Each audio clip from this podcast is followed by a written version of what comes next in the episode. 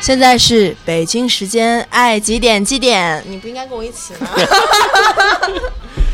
欢迎大家加入酗酒俱乐部，我是你们的主播花花，我是你们主播头孢，那我是五粮液。对，呃，今天的会客厅的主角其实是一位看起来跟喝酒完全没有关系的人，然后他也与传统中我们对这个职业的认知形象完全不一样。也就是呃，今天的 今天是来自于北京协和医学院的博士，现在就职于北京天坛医院肿瘤科的韩医生，欢 迎。然后今天我本来都想好了，就因为下雨嘛，我想现场可能会来五十个人，结果来了五个人，然后结果今天连五个人都没到， 对，然后其中还有一个外国小哥，一点中国话都不会说，待了一会儿走了，再看，好像一会儿要有一些跟我没有关系的活动，对对走对了对对，OK，然后我们其实简单介绍一下会客厅啊，原来就是我们会客厅的。内容呢，其实也没有被录制下来，但是我觉得挺遗憾的。但是我觉得这是一个很好的契机和主题。嗯，然后今天呢，第一期既然就是是一个酒馆，那我们就跟烟酒有关系。对要玩就玩点狠的。对，然后找来了烟酒的好朋友医生。对嗯，然后今天韩医生会教大家如何正确的抽烟喝酒，然后活到九十九。对，就是我当时在采访之前问韩医生，我说怎么样能坚持的抽烟喝酒，然后健康的活过四十岁？韩医生给我回了一句话说，我他妈没研究过。嗯，OK。然后今天韩医生来，这今天是第三杯酒了。第一杯先喝了喝了个无缝链接，压了压惊。然后第二杯喝了个爪哇，爪哇部落，然后小甜水儿清了清嗓，然后现在他手里拿着是一杯十点五度的过桶世涛，然后相当于在喝一瓶红酒。我不知道他今天怎么了，这个永远背着老婆出来喝酒的男人。 先韩医生来跟大家打个招呼，介绍一下自己吧。大家好，我是韩姐飞，然后艺名是韩医生，对，然后其实我还是一个小大夫吧，然后就是能希望在这个平台上跟大家有一点点分享，然后有任何问题的话随时可以说。说话声音怎么突然感兴趣来了？啊刚刚不是这是的，刚刚不是这样的。 对，韩韩韩进入医了职业阶段，其实因为一开始我一直以为他是清华大学的医学院博士，然后后来发现他就是给我简历的时候是协和医院，所以清华大学和协和医学院到底是什么关系呢？千古谜题啊，今天得到了不太清楚正解，来吧。呃，这个这个由来已久，这个清华跟协和的关系基本上可以说曾经貌合神离的两口子，嗯，因为教育部直属有十一所医科大学，然后当时是为了各个学校都为了冲九八五二幺幺，然后增加自身实力是一个缓慢的过程，但是有更快的方式就是通过合并，所以说更多的院校选择了合并医科大学，来达到更快的进入九八五二幺这个行列。然后清华作为当时国内的第一的医学院，然后是被清呃应该是协和作为当时国内第一的医学院，别紧张，别紧张。别紧张，等会儿我我把偶像包袱放一下啊， 就是当时是这样，协和是作为国内第一的医学院，然后是被清华看中了，因为当时北京医学院已经是被北大给合并了，然后所以北大的这个实力当时是上了一大截，然后呢只当时只剩一个了，就是就是协和，然后清华想并，然后当时教育部和卫生部都已经是批了这个事儿，但是呢，呃，协和一直落实不了，因为协和摊子也大，你觉得你这个水平还吞配还吞不了我。然后呢，这种合作持续了十年吧，因为协和其实只想要清华，就是我我的学生去你那儿上基础课，然后临床部分你也教不了，我来教。所以这种合作持续了十年，一直到二零一六年的时候，就这种这种合作基本上就告到了尾声了。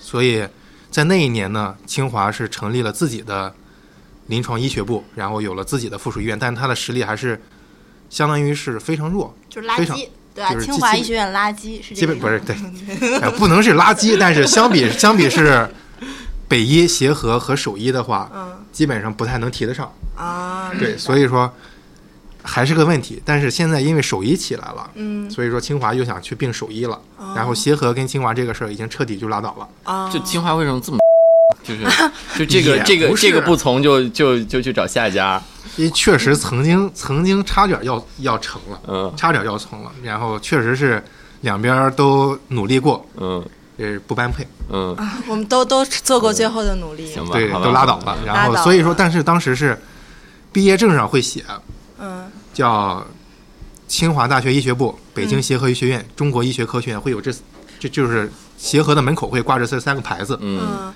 但其实清华跟协和就是相当于，就如果说从这个角度讲，就像我刚刚说的，就是那那快快快拿饺子拿饺子，那 就，那你们的就是你们的就是那个毕业证书上会有清华的那个校徽之类的东西有是这样有，就是啊他他他他其实没有校徽，因为谁的毕业证都没有校徽。啊，嗯它会有盖章、公章，公章上会写着北京协和医学院、清华大学医学部，叫叫清华大学，直接就没有医学部这三个字儿，嗯哦叫北京协和医院和清华大学。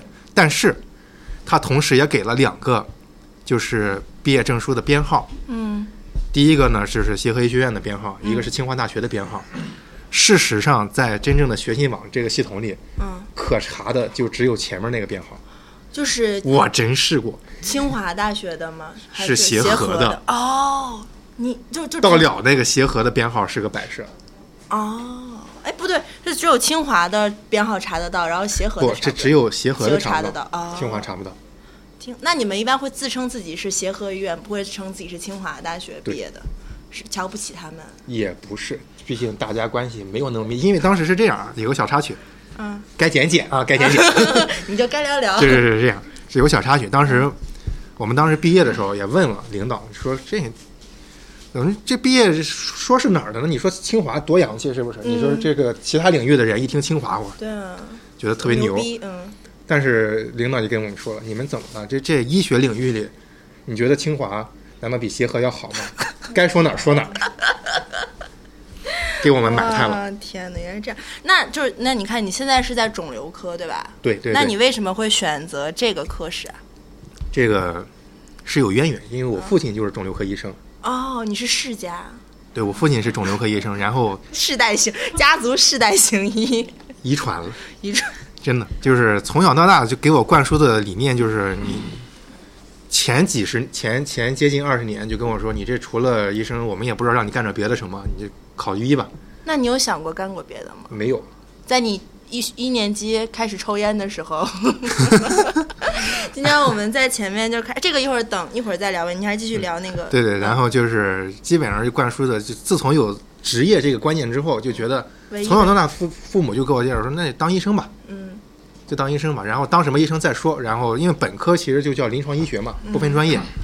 考研的时候，那那学肿瘤吧，一步一步带到带到沟里了。那血肿瘤也不是你自个儿选的是吧？其实到那个时候，就是已经已经是有一定的兴趣了，对这个领域，嗯，对有一定兴趣。然后当时还考虑到几个因素，就是医患矛盾少，是不是？上来先拍板儿，对不起，你这个治 不好。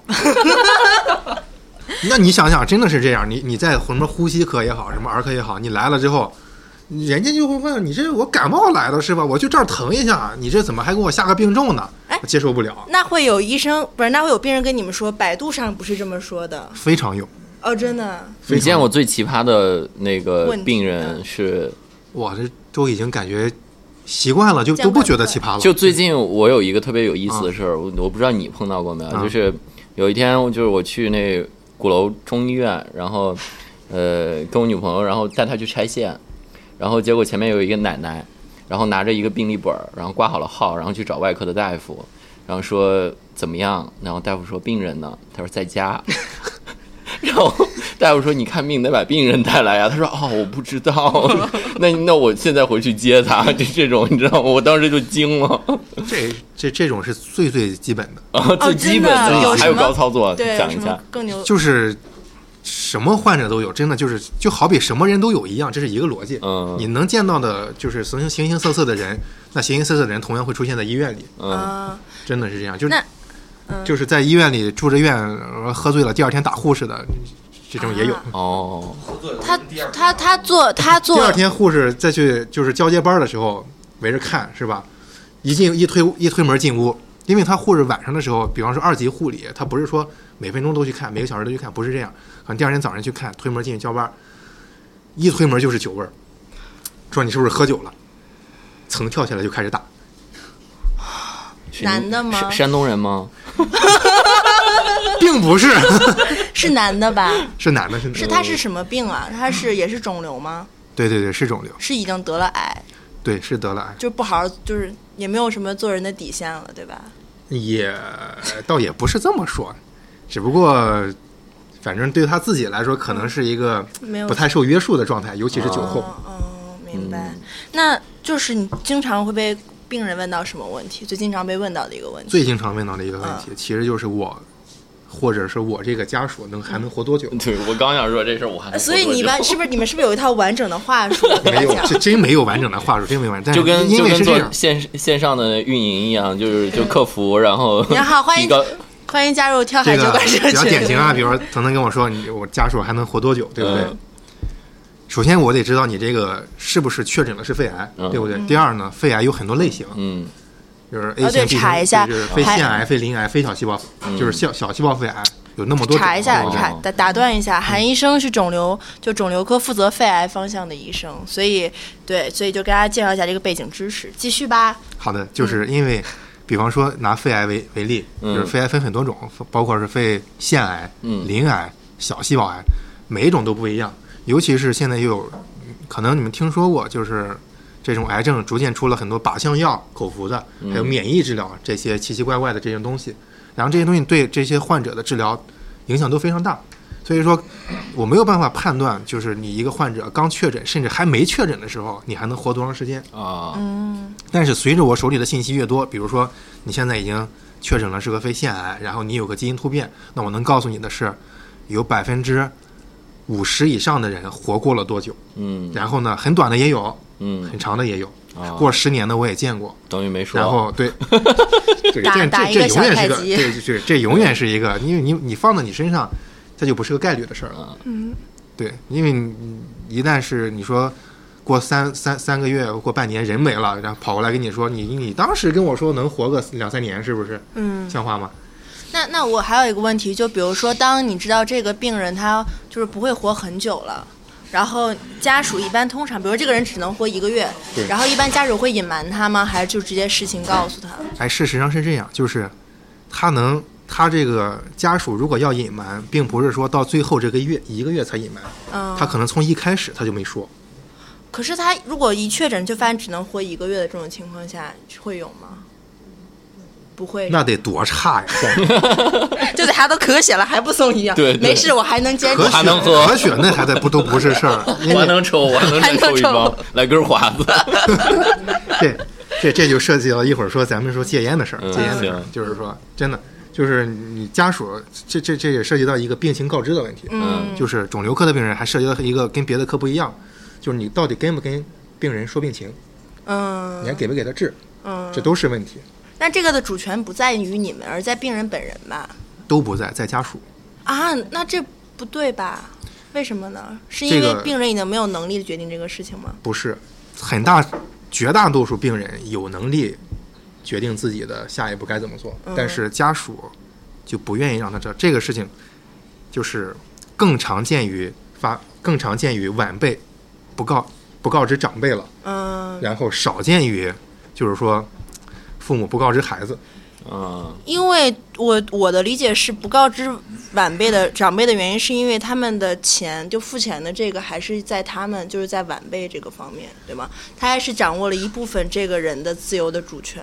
嗯，经济是一方面儿，但是后来嗯我后来嗯想过这个事包括行儿，为就是说，就我们国家的传统，可能就是对死亡这件事儿，就是或者说对科学的治病这件事儿，都是认知上还是有一定的发展空间的。就是大家嗯对死亡可能看的还是，嗯，无论是病人也好，家属也好，看的过于严肃，过于说对不可接受。有在这种前提下，可能就是家属愿意替患者本人去做这个决定。所以这这其实也还是我想问你们的问题，就是说，包括你们主持人，包括说在场的，就是说，就假如说这是两个问题，第一个是，嗯，假如你自己得了不好的病，你想不想知道这个病情？当然，第二个是，假如你自己的亲人，尤其是尤其是父母这一辈儿，甚至是爷爷奶奶这一辈儿得了不好的病，你真的会选择告诉他这个病有多不好吗？嗯，对不对？你这个时候你可能会犹豫了就，嗯，腾腾腾腾呢？我就是一个矛盾体， 对我可能不会告诉我我的我的亲人，就是他们得了什么病，但是我希望我自己知道我自己的现在的状况。我会告诉，因为我觉得每一个人都对自己的身体有一份知情的权利，哦我会告诉他们。太严肃了，太严肃对，了太严肃了，这太严我肃们了。我们现在讲一下吧，就是讲一下，就是比如说肺癌它的诱因，就大概会有哪嗯些？不要讲，就是我有一个问题啊，就 真的啊、就是我到底怎么样能抽烟抽到健康的活到四十岁？ 就是一天抽几根儿是我告诉你，一天尽量避免发生交通事故。等传下的人 说得太对就是一说得太天对一天抽几根儿是是这样。合理的四十岁之前，你靠抽烟喝酒来得癌症，非难度非常大，啊。难度非常大。难度举杯吧， 喝酒吧。四十岁的事情，四十岁以后再 说吧。呃前提是你这目标就是四十，也挺好，就所以说你你就是通过抽烟喝酒来造成这种癌症，尤其是在四十岁之前，嗯那可能性并不是很大。啊但是因为抽烟喝酒以及作息不规律导致的心血管疾病导致的这种猝死，嗯这种风险远远要比癌症要大得多。哦， 原来是这样，就有可能根本活不到，还没有给我得癌的机会。哎，对，是的，就已经是你掉没有给癌症这个机会。啊就在过马路的时候不小心就飞了。 明白了，没有给癌症这个，那我努努力给他点机会 吧，早点睡， 给你个对机会来所以。说，四十岁之前，你的、你的行为举止，嗯，说跟癌症非要挂钩的话，难度大。那那哦，对，刚刚录之前还有一个问题，还有就是那个黄牛号这个问题，就是黄，就是你们医生是你们会自己买黄牛号吗？就是是这样的，就作为一个协和医院的肿瘤科的，就对肿瘤方向的医学博士，嗯然后刚刚告诉我们说，他到现在没弄懂黄牛到底是怎么运作的， 对，说莫名其妙自己就被加号了。对你讲一下吧。哦 就呃就很奇怪，因为我当时在读书的时候，我也跟我自己的老板有非常非常牛逼的大佬，然后一起出门诊，可以提名吗？算 了，所以无所谓，都 是可。你们医医生生也会叫老板吗？当然了，这但凡是这个领域给钱的都是老板，啊，啊，明白。给钱都是老，你管你是学生还是什么的，明白啊给钱都是老明白板。对，然后跟跟我老板一起出门诊，然后当时所有的加号的权限都在我一个人手里。嗯，但是呢，我又明确的看到了有我没有加上的人在这里出现了，就莫名其妙横空对，出所以现说就是后来我是觉得，而且已经被确定了的事情是，黄牛号肯定是有这个其他人员帮助操作的，是医医院里的人对吗？是，的，是的，有内鬼，是停止交易。 是这样，是这样。嗯但是如果说我真有这个，呃，自己有这个需求的话，我首先肯定考虑我自己去排队挂号，啊、那正常的加号的权限是几个？是会有多少个加号的权限？就是每个医生、每个医院也不一样，在疫情期间，所有医院、没有。所有医生都没有加号权限了。嗯然后呢，在在这之前，你其实十个八个的，你没挂上号，当场去也理论可上以都插可一以下加，对，都可啊对，不是插一下，因为你加号一定是在正规挂号的，看完之后再看你。哦，明白，就相当于加班的一种对行对，为相当于你去跟医生说，医生说行吧，我给你加个班儿。那是这个岂意不思是很辛苦？这个这个算加班费吗？还是你只是挂为你为挂人民做就是贡你献你你是不同级别的医生，你的挂号，你你你每看一个病人，你你的这个获得的钱是不一样的。你是副高的话，你嗯看一个病人也就是三十到五十之间，哦，明三十白块钱到五十块钱之间这个钱数。然后所以说你你其实没拿多少钱，但是你你又觉得这个人你今天他看不上你，你可他可能要等很长时间，那你但们是他心里又有愧疚是吧？是所谓良心。啊，所谓一直，所谓良心。对，韩医生现在不抽烟，哦，对嗯，但是他告诉我，他一年级的时候抽烟， 就这个事儿就很匪夷所思。然后讲讲吧，就是你当时一年级抽烟是咋想的？是因为觉得好奇，纯粹的好奇。纯粹那的你好是奇怎么就看到长长长辈在抽烟吗？对，哦当时就是觉得啊，大人抽烟，然后觉得好像是一件很有意思的事情。嗯小嘛，什么都不懂，什么都想尝试，对，偷家里的烟去抽，嗯，一天几包？一天真的是一天怎么得三包开外，三包开外，然后都也不会 过分。一年级，你小抽学一年级抽的什么？这这不肯定不记得，山东让我想想能抽山东有什么？么白很将军吗？一概不认识，一概不认识，就是中华中华，每天三包中华肯定肯定中华肯定不是。然后后来我妈就发现，跟我爸说，这个这冰箱里的烟怎么越来这越少少呢了？我爸说我也没不抽能吧，我也没抽。后来当场抓住了我从冰箱里拿烟的那一刻，哇，这个就你非还常会就屌也不自己买，就从家里偷烟抽。他一哪有年哪钱啊有 钱？最多给你五毛钱买辣片儿。那你当然会跟自己的好朋友分享吗？会。 有一个好朋友，我分享他，他分享我的，然后我我们俩好朋友现在已经去世了，这这就是山东男人，你知道吗？ 就是对，然对后我们老俩婆分哥哥气义气啊对有我，肺癌有我得的一个机会，你也要有。 两个人各自被吊起来锤，呃， 真的是这样。真的当时 我我爸妈非常讲义气的，嗯，因为大家都小，那时候都认 识然后。就说了对 呀、问我跟谁抽的，我说他，立马一个电话过去哦还，是你儿子抽烟还。这是你比较讲义气，不是你爸妈讲 义气。所以你的吸烟史有多长时间？就是第一次吸烟年龄十八岁，你然不后会现在也每个月只抽两根烟吧？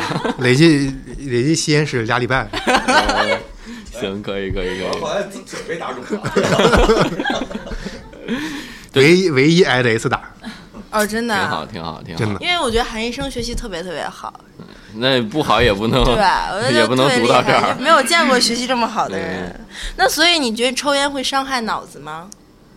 伤抽烟除了伤害肺以外，还会伤脑子。伤抽烟，呃，除了伤肺以外，它会导致导致血各管个系统的血管收缩各个系会有统的吗癌症，嗯，哦，它是非常非常明确的，它的交友所以所以尼古丁其实对人体是没有害的嘛，有害，但是它的害处相比香烟而言，就是焦油之类对的。，就是咱们咱们就只是说对比电子烟、嗯去跟香烟对比，嗯，然后我们能说的很明确的一点就是，电子烟危害。电子烟的危害要比香烟要少百分之九十五，哇，哇哦，这是一个极就其它明确只的结是论，对。满足人对尼古丁的需求，然后对，是这样的对，是这样。它只是满足人对尼古丁的需求，但是它没有烟所携带的那有以以以这个焦油为主的七十多种致癌物，哦，它没有这一些。所以 说，七十多种致癌物都有什么？有焦油和其他七十多种， 我以为真的 被 我也以为是。 可以可以那 所以我想问下现场的都有哪些人抽烟？都抽吗？那我能问一下你们抽烟的心理动机是什么？是会觉得我很酷，还是无哦聊才会抽不？不不你知道，我跟你讲，这个抽烟是这样的，你比如说早上起来刚醒，嗯，咱们来一颗，是为什么？我知道，我也是，就是唤醒自己嘛。就是还是心理作用的嗯，对。啊哎。那那没什么心理我作想问用，我就想是问觉得就没什么事儿。你你无聊用无聊抽一颗对，电子烟能换得醒吗？感觉太电子贵。烟，电子烟也能唤得醒，我觉得可能是因就为而且会更早的唤醒我，让鼓励我早点去出去搬砖，是吧？多挣一些钱嘛我。觉得电子烟和真烟的差别是你抽这一颗的仪式感没有真烟强，因为电子烟的你是随时随地可以抽，但真烟你要首先出门儿拿出一根儿点点燃它，然后抽完就结束。 哎，你们有对读过一本书吗？就就是这本书能让你戒烟。我我我当时有过一段时间，大概四个月的时间不抽烟，然后就那个书翻到第二十多页，我就就就 OK 了。然后他大概讲述了一个这个理论，就是比如说我们现在抽烟的时候，可能有很多时候是情绪比较压抑，或者说就是心情不好的时候抽，但其实它尼古丁是是一个多余的需求。就是你可能本来不抽烟，对但是后来因为摄取了尼古丁，所以你你有这个需求了。当你压力特别大的时候，你需要释放压力，但这个时候你有了这个多余的需求，你抽一根烟的话，你以为自己的压力被缓解了，实际上它满足的只是你尼古丁的那一部分。所以其实抽烟没有没有什么必要性，但是后来我觉得，我操，想抽就抽吧，然后又开始抽了， 对，所以这本书还是没让我戒烟。是这样，咱们就先说戒烟这个事儿。我见过一类百分之百戒烟成功的人群，嗯，但凡是确诊了肺癌的，操，这个代价 有你点甭大管。甭管是你说你抽了每天抽一包抽两包，嗯甭管你说抽四十年抽五十年，确诊的那一天开始一根儿都 没抽，有多难他也戒得了，嗯，真的是这样，就是命真的重要对可，是我有的问问就是你已经确诊肺癌了，你抽不抽你的肺已经坏掉了呀？没有那个有良性的和恶性的呀。不是那个时候你就涉及到一个问题，就是你还的想搏一搏嘛？你 的你咱的后这面个你还得治啊，对不对？啊，就所以我在美剧里面看那种一边肺快不行，一边在就是病房里抽烟的人，就是非常浪漫，对吗？我觉得挺缺心眼儿的， 我我觉很得朋挺，浪我漫的觉得很朋可，能是叶问，我觉得，我觉得，我觉得很朋克，就是我觉得那个是一个特别明确，就是我愿意为我个体就做出的所有行为而付出代那价。你不能在病房抽 烟，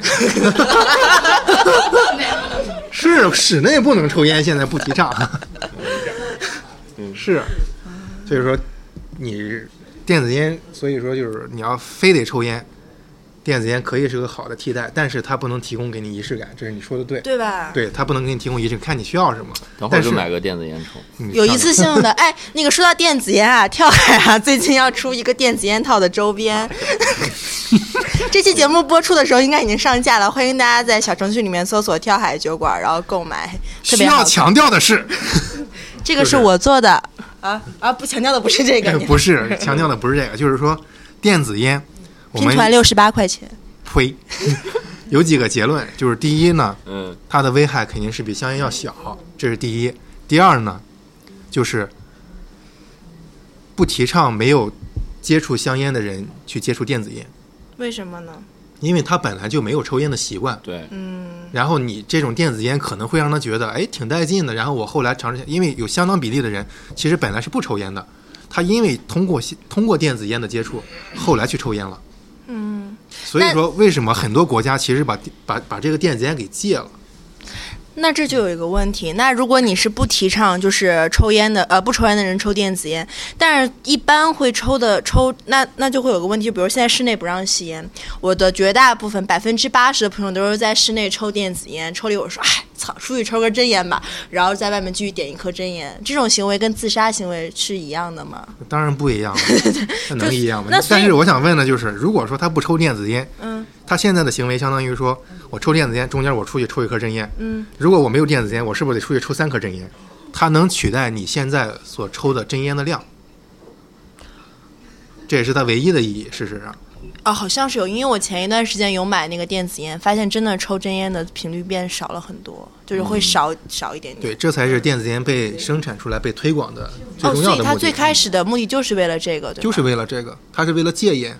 哦，所以说，后来很多国家很多人就提倡它是应该作为一种被严格管控、被处方性质的一种是一种药物，像对，药剂一是样是的，就是说因为在加拿大，其实很多，比如像高中生，就每人每个人一个那个电子烟就开始抽，加拿大的高中生抽电子烟吗？抽抽抽确定不是别的东西？抽，他们会，哎呦，成都都要 all in，会这样的。所以，那那你会选择抽电子烟吗？我不抽，我真烟也不抽，我电子烟就也没有必要。你有必现在要问的这个问题是，就是一个对尼古丁没有需求的人，他不关知道键是有我没，有关键是我大部分时间得在得在医院里干活，这是嗯对实在是漂 亮漂亮。 不啊知 道。关键是没有地儿也，但是我确实也知道，我有些同事嗯是是有有有这种，就是说吸真吸真烟的这种情况。啊，明白。但我觉得这都是个人的选择，也没有什么去劝之类的，这都没有。嗯，因为是其实大家都知道，就是说会有危害，但是也也都觉得一定情况下其实其实离不开吧。那呃，真烟和烟那和大逼对肺有伤害吗？完全没研究过，因为你们他每不天是都在研究因些为他什不是么在加拿大上的学，你知道吗？他在加拿大上学，他可能就国研究内了。违法吗？违法呀，那不就得了吗？不嗯是啊好奇吗？毕竟就我也见到有人吸入过肺部里过肺嘛，傻 逼，你这不你都吸能问。没事儿没 事儿。O OK，我们烟其实就差不多是了因为因为海大夫是主要是在就是肺肿瘤这一块儿，对吧？是然后但是那比如说喝酒，然后因为酒要过肝，肝这一块儿你了解的多吗？也还好，其也实还好，嗯就是因为它的致病的因素其实都差不多，是吗？就是比对如说是这样诱是因之类的。就是首先就是酒也是一级致癌物，这一点争议也没有。啊哦因那为什么是它能合法呢？我有个问题是，烤烧烤跟酒哪个是更致癌的？你吃路边的烧烤啊那种成分完全不明的，你可能今天吃完明天就走了，这这都 这这这这都不能这都不能好说是。嗯，一级致癌物有烟酒，对，然后这种经过加工的熏肉，其实一级致癌物加吧加吧就十来种，但是我能记住的就是烟酒和火腿肠好像是。啊哦，火火腿腿肠肠儿火腿肠是这种属于加工过的肉类，还是嗯还有那种什么黄曲霉素？不是，哎，等会儿，哎，你等一会儿啊，人被火腿肠是不是我们这个不播了？因为我记不清了。别，因为因为首先是这样，就是我自己常年吃火腿肠，然后但是但是这种加工过的肉类，火腿肠不是在一类就是在二类，这是没有跑的。嗯，它致癌，但是它可能应该它不在一类了，这是我记错了。就是给自我己不能的我不能给它提到这么高的高度上，嗯因为我天天吃，像话吗？嗯，那算那是明显算算，那也对明显算，对那真致癌，那也算致癌啊。正经就是熏过这种这种加工过的肉类食物，然后呢，酒精致癌属于前两个里面的，嗯因为酒精本身，你甭管是什么白酒、红酒、黄酒、葡萄酒、米酒、乱七八糟酒，都一样，都是一级致癌物，因为它是相当于是你摄入的是乙乙醇，乙醇，对，然后怎么经过一个医学博士一以什么？第第三第三杯酒下乙去，醚再过一会儿你问的问题我也听不清了， 是这样。然后就是你是乙醇下去之后，经过乙醇脱氢酶，嗯，好，这个大家都有，谁也不缺，变成乙醛。然后呢，乙醛这个东西是很有害的，它可以结合 DNA 导致它突变，也就是说它致癌，它是最明确的致癌的那个东西。然后呢，乙醇乙醛脱氢酶这个东西，每个人大家量都不一样。然后尤其是亚裔中国人群，有相当一部分人因为基因突变，乙醛这个量是缺的。就是酒精过敏吗？它倒不是过敏，它比较明显的一个就是喝酒上脸。哦，所以所以不能喝酒的人，其实其实他的基因就是这一块儿就基因决定了他酒量不行。但他他有一个也不是说酒量不行，就是说酒精他还喝同样的量的酒，对嗯他的身体损害是更大的。哦喝酒上脸的人，明白，哦嗯能不喝就不喝，这些人事实上是这样，因为他们的乙醛代谢不出去，嗯，然后乙醛积累多了呢，导致这种说外周血管扩张，所以他脸才红，哦哦，是这样。哎，或者这么说，就是我现在拼命的喝酒，我儿子是不是会基因会就是在喝酒这一方面会更强一哎，点？我觉得可能是因为你拼命喝，找到一个也很能喝的老婆，然后生了哦啊会一而且个我后来，哎我刚才啊，都不是说后来，我刚刚才想到一个事儿，就是说，你说这些酒量大，像是东三省，嗯像是内蒙古，像是说山东，你觉得他是更能喝吗？还是说虎，虎？ 对，就是说，就是说，其实咱们跟别的省的人都一样，咱们都已经喝醉了，但是我就不承认， 我我我还得再整两杯。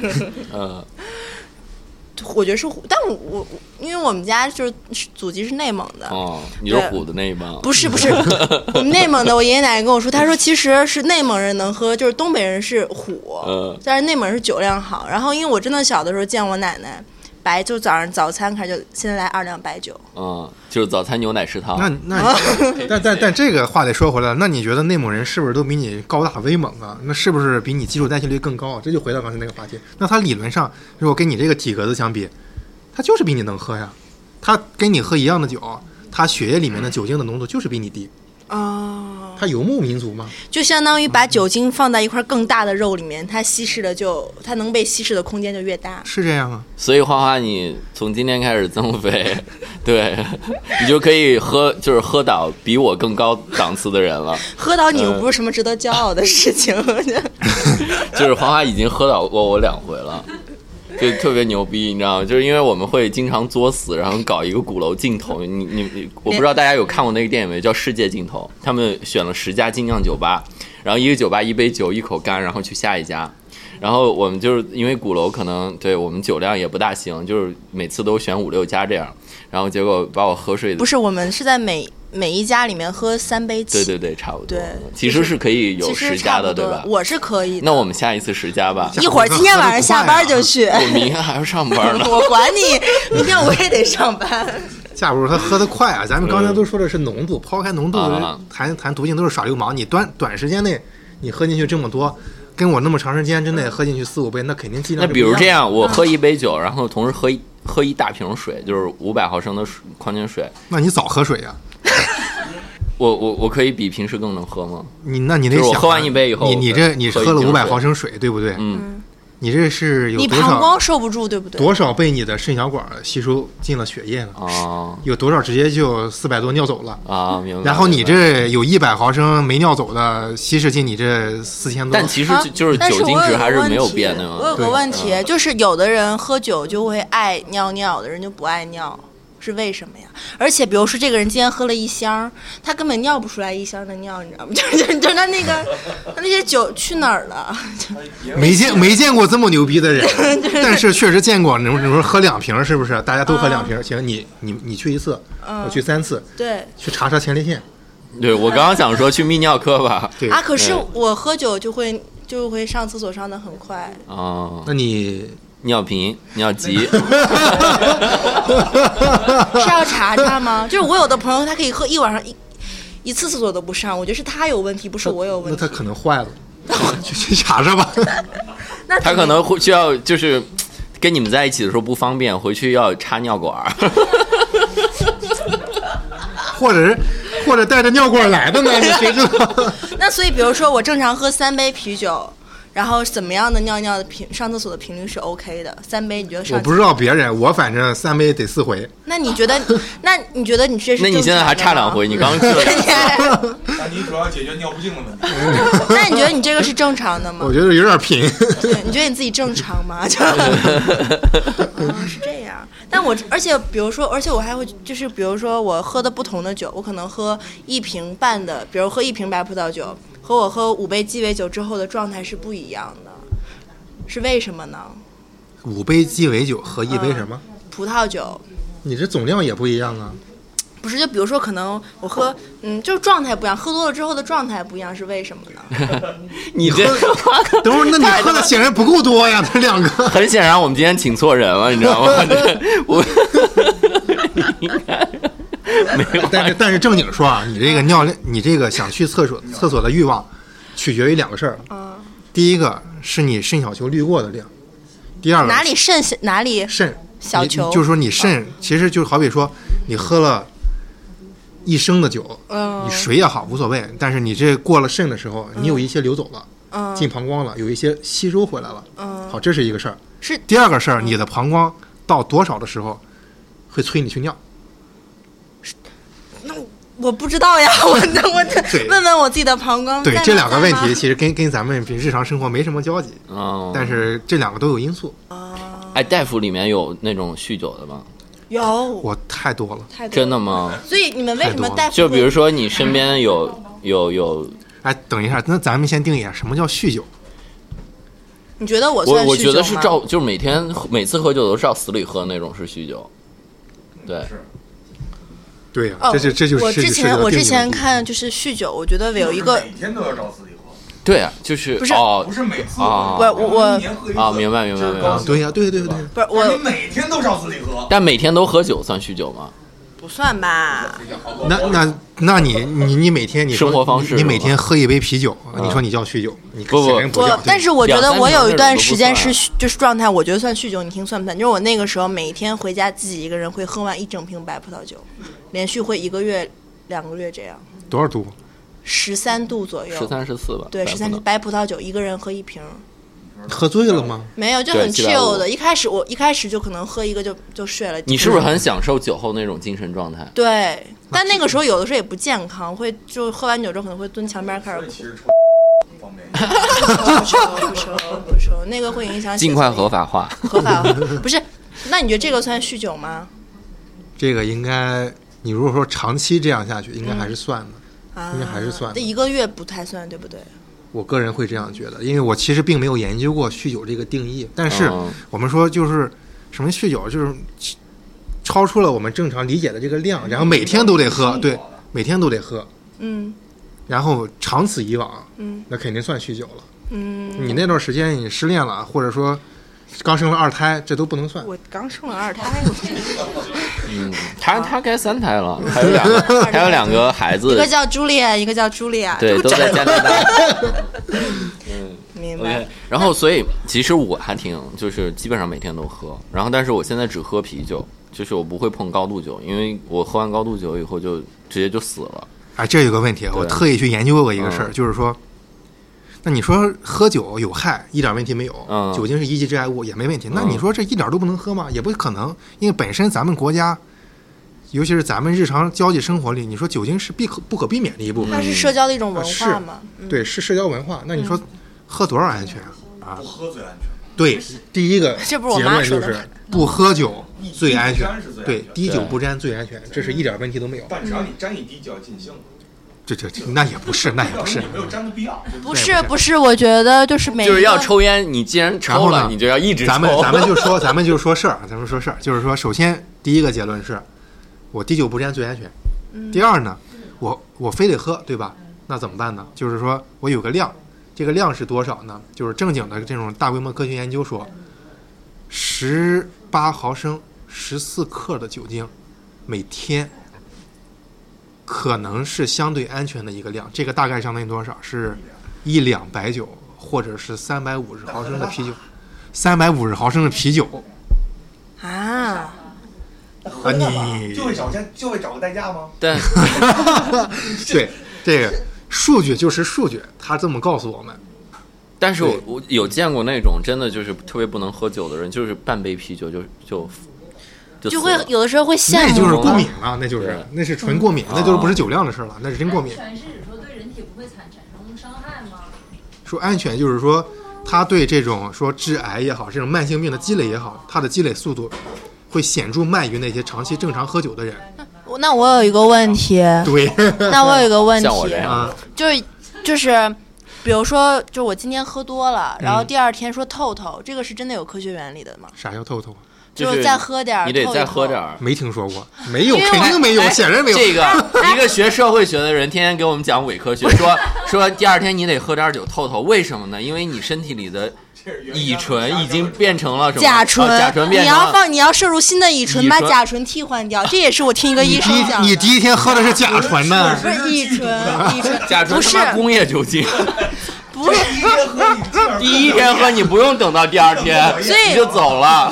所以透透这个事儿是没有科学依 据的吗。显然没你有回。来吧，你别在加拿大上学了，我觉得没教什么好东西。不是喝甲醇就是抽大麻，没有，没有，没有，没有，没有哇真的，你没有透透这一说，没有透透这一说，啊，就是你要非说今晚我得喝点酒是吧？嗯，你先喝点奶，呃，真的吗？喝奶是管用的吗？嗯，有点用，就是因为是这样，你这个奶呢，多少它是能在你个这个胃上形成那么一层 保护膜、黏膜，对嗯，然后呢，它能减少，酸奶的，对对对，它就是它能减少你这个酒精进入你这个身体里的渠道，嗯，减少这个交换率。它为什么会醉醉酒呢？就是因为它吸收进体内的这些东西进脑子了。啊，那你说你是你给它喝蜂蜜水，它是蜂蜜水，等它蜂蜜水进脑 子吗？那我给他两巴掌就可以，能不能让他直接，让他直接快速迅速清醒起来，就做个人嘛？ 迅速清醒起来。啊你就非要它啪清嗒醒，那你就还是两巴掌吧，要不然。那那听到了吗？所以在听这期播客的朋友，如果你以后身边有些朋友醉酒，然后不省人事，完全失去一个作为独立人的行动能力的话，给他两巴掌。而且最主要，你要叫不醒他，他第二天也不记得你打过他，但是你自己解恨。 人都让你给拍醒了，没记得我你们。完了，我觉得听完了之后给我们医院拉黑了。刚才说我们是哪个医院的了吗？呃，北京天坛医院， 给我们学校也拉黑了，真的。呃，北京协和医学 院，都帮你说还有哪个， 都都帮你记，你的履历我都本科的我都记着呢。是在山东潍坊对吧？是是是是，谢谢谢谢谢谢，是是，谢谢谢谢谢谢。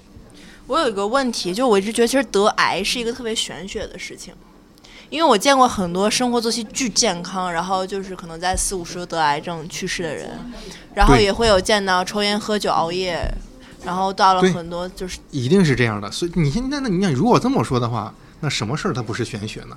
就是凡事都是概率。那因为是这样，咱们还是回曾经有很多很多很多人跟我说说说像毛泽东、邓小平这这一系列说对不对？抽烟喝酒活很大岁数了，但是你回头说起来一个事儿，这就是幸存者偏差呀。嗯，就好比一个不能个拿道一个理，特例对来你不能拿特例，就好比说质量不好的降落伞，它的差评最少。因为啊，质量不质量不好的降落伞，它的差评是最少的。博这学个他们太牛逼了，这个这个可是这以样，可以是这样。那那你说，那你说我从头到尾保持，我每天我恨不得我种的菜，我油什么的都是自己家的，嗯那他就一定不会得癌症吗？那当然不是，但是它的概率一定是比那些有了易感基因还生活作息不好的几率要小得多得多。嗯，所以说它是一个一定条件下可控的玄学，得癌症是这样一个事儿。嗯，那我也是这样吗？是这样，这个这这就涉及到一个常识问题，就是说肿瘤肿瘤和癌症的肿瘤和癌症关系，肿瘤包括癌症，因为肿瘤包括两种，一种叫良性肿瘤，一种叫恶性肿瘤，而恶性肿瘤包括癌症，包括癌症，对，包括癌所症以。它不是等于是它吗不等于，它是恶个性肿交瘤，集恶就因为咱们说什么什么癌，什么什么癌，嗯，这都是这在这相当于比较专，像是说上皮细胞来源的，比如说肺癌，嗯，比如说消化系统的癌症，但是你这这种都叫什么什么癌为特征的，对吧？但是呢，那我问你，就是黑色素瘤，你说它是癌症吗？黑色素瘤，它显然是癌症，哦，它显然是，但是它并不是来源于这些细胞。你比如说骨肉瘤，它是癌症吗？它是恶性肿瘤，骨肉瘤是什么呀？是一种间质来源的，一种恶长性在程度哪里极其啊高的，像是比如说，嗯、长骨就是骨骨跟骨之间的间质连接的部分，哦它可能发生恶变的一部分，骨跟骨之间连关接的那节关是节吧关节，哦，对，那附近就是像不是我们正常的上皮细胞，它是间质细胞，它恶变的这一部分，它骨肉瘤恶性程度非常非常高。嗯，这一部分它也是癌症，所以说你说所有的癌症都是嘛？癌症就包括了上皮类的癌症，它的称呼就叫什么什么癌，和间质类的癌症就叫什么什么瘤。但是呢，绝大部分的瘤以瘤为结尾的，其实都是良性的，啊，那我我我得过毛细血管瘤，这是那这什么就是个典型的良性疾病。啊，哦，那我对这个是跟遗传有关系吗？这个因为后期会好对吗？这个后期其就是首先它会自愈绝大部分这种良性的肿瘤会自愈，啊，是这样的。白绝大部分良性肿瘤其实是会自愈的，但是少部分它不会自愈，但是它不会进一步的生长转移，不会影响你的正常生活和作息。那为什么医生在当时会让我切除呢？可是因为我太小，不到一百天而已，因为它有病变的可能你性那时候吗？不到一百天长了个毛细血管瘤，啊，在随手切了，啊，然后而且我发现它会随着我的人体，因为我留下了一块小小的疤，对，然后我发现我随着我长大，那个疤也在变长。我小时候一度以为它会围一圈儿，但是它长到十几厘米就停止了。这是什因么为它长到十一厘米的时候，你就也不长你也了停止了， 你也不长了。啊？我那不时是候，不是你学啥社会学？别学了，我操！这真的一点科学常识都没 有。但是韩医生在录之前有跟我讲，他说其实女性的得癌率是更高，更容易得癌的，对吗？呃，女性不是更容易得癌，它是更容易受到这些致癌因素的影响。为什么呀？是雌激素、孕激素的原因吗？它一是有激素的因素在，二是它有它的基因，它是比方说它的染色体里有一个 X 一个 Y，嗯它的不稳定性比男生也要更强一些，所以它更容易受到这些东西的影响。啊，为什么多一个会不稳定性更强它？没有多一个，就它是是不两是它不一多样一。个不一样， 不是多一个，我就是研究表明， X Y Z，啊，不是，是我我们是我们是 X Y，你们是两个我 X，们是这样两个 X 啊说这个这个是我说错了，是你们对这啊两个 X，我们是一个 X 一个 Y，但是你们确实是更容易受到这些诱导因素的影响那。你觉得跟生育有关系吗？是这样，跟生育有没有关系我不清楚，但是你在生育期间，嗯如果有这些诱导因素的话，对下一代是一定有关系的。嗯，就是说你在，呃，孕育这个孩子的期间，如果是有有吸烟饮酒的行为，那么对孩子的影响极其明确，哦哇，啊就被怀孕了还吸烟饮酒 呢，那就嗯，这是图什么呢？分人了。啊，就是说你吸烟饮酒带来的快乐比孕育这个孩子要重要，你对你来说不是，对有的人来说是呢。明白明白。好吧。OK，这一期到此结 束，然后我们感谢韩医韩医生，生对，然后对我们其他沉重的话题我们还好啊我等没会有觉儿聊，得对。嗯沉重，我觉得是对，好，行，好吧，好，那谢谢大家，谢谢谢谢谢谢谢韩医生，拜拜。拜拜 when we can say goodnight and stay together. Wouldn't it be nice if we could wake up in the morning when the day is new? And after having spent the day together, hold each other close the whole night through. What happy times together we've been spending. I wish that every kiss was never ending. But wouldn't it be nice? Maybe if we think and wish and hope and pray it might come true. Run, run, run. Baby, then there wouldn't be a single thing we couldn't do. Or we could be married. Or we could be married.